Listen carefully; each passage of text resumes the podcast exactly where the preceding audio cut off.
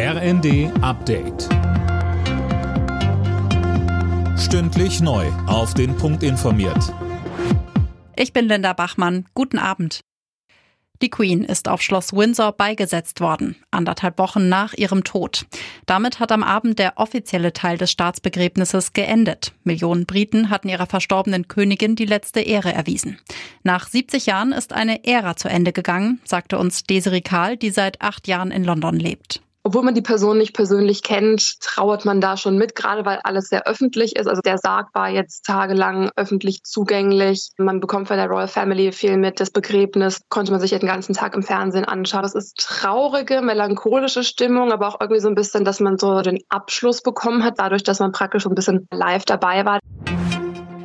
Die Verkehrsministerinnen und Minister von Bund und Ländern sind sich einig. Ab Januar soll es einen Nachfolger für das 9-Euro-Ticket geben.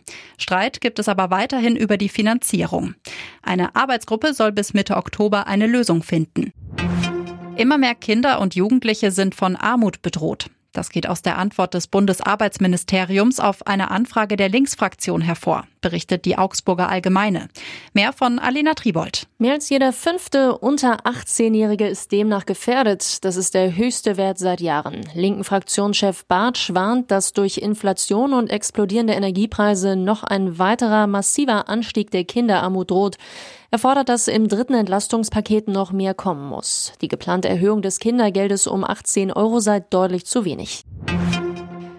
In Deutschland legt der Umsatz von Restaurants und Hotels weiter zu. Laut Statistischem Bundesamt ist das Vor-Corona-Niveau aber noch längst nicht wieder erreicht. Verglichen mit dem Juli 2019 lag der Umsatz im Juli dieses Jahres über 9 Prozent niedriger. Alle Nachrichten auf rnd.de